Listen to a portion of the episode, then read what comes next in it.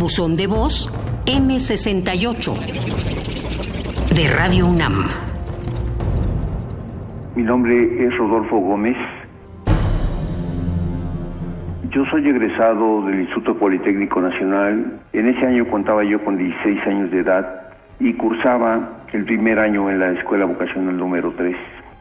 Participé en el movimiento de 1968 y fui testigo de la ocupación de mi escuela por parte del ejército represor.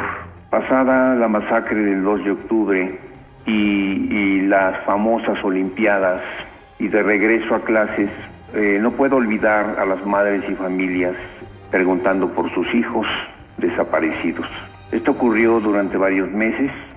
Con el tiempo entendí que muchos de estos hijos de familia fueron desaparecidos, tal y como ahora se hace, sin responsabilidad, alguna para la clase gobernante.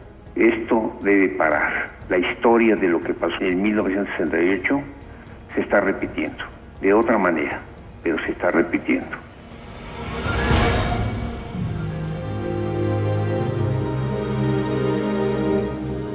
Gracias por compartir su testimonio. Recuerde que nos puede llamar al 56 23 32 81. Radio. Experiencia sonora.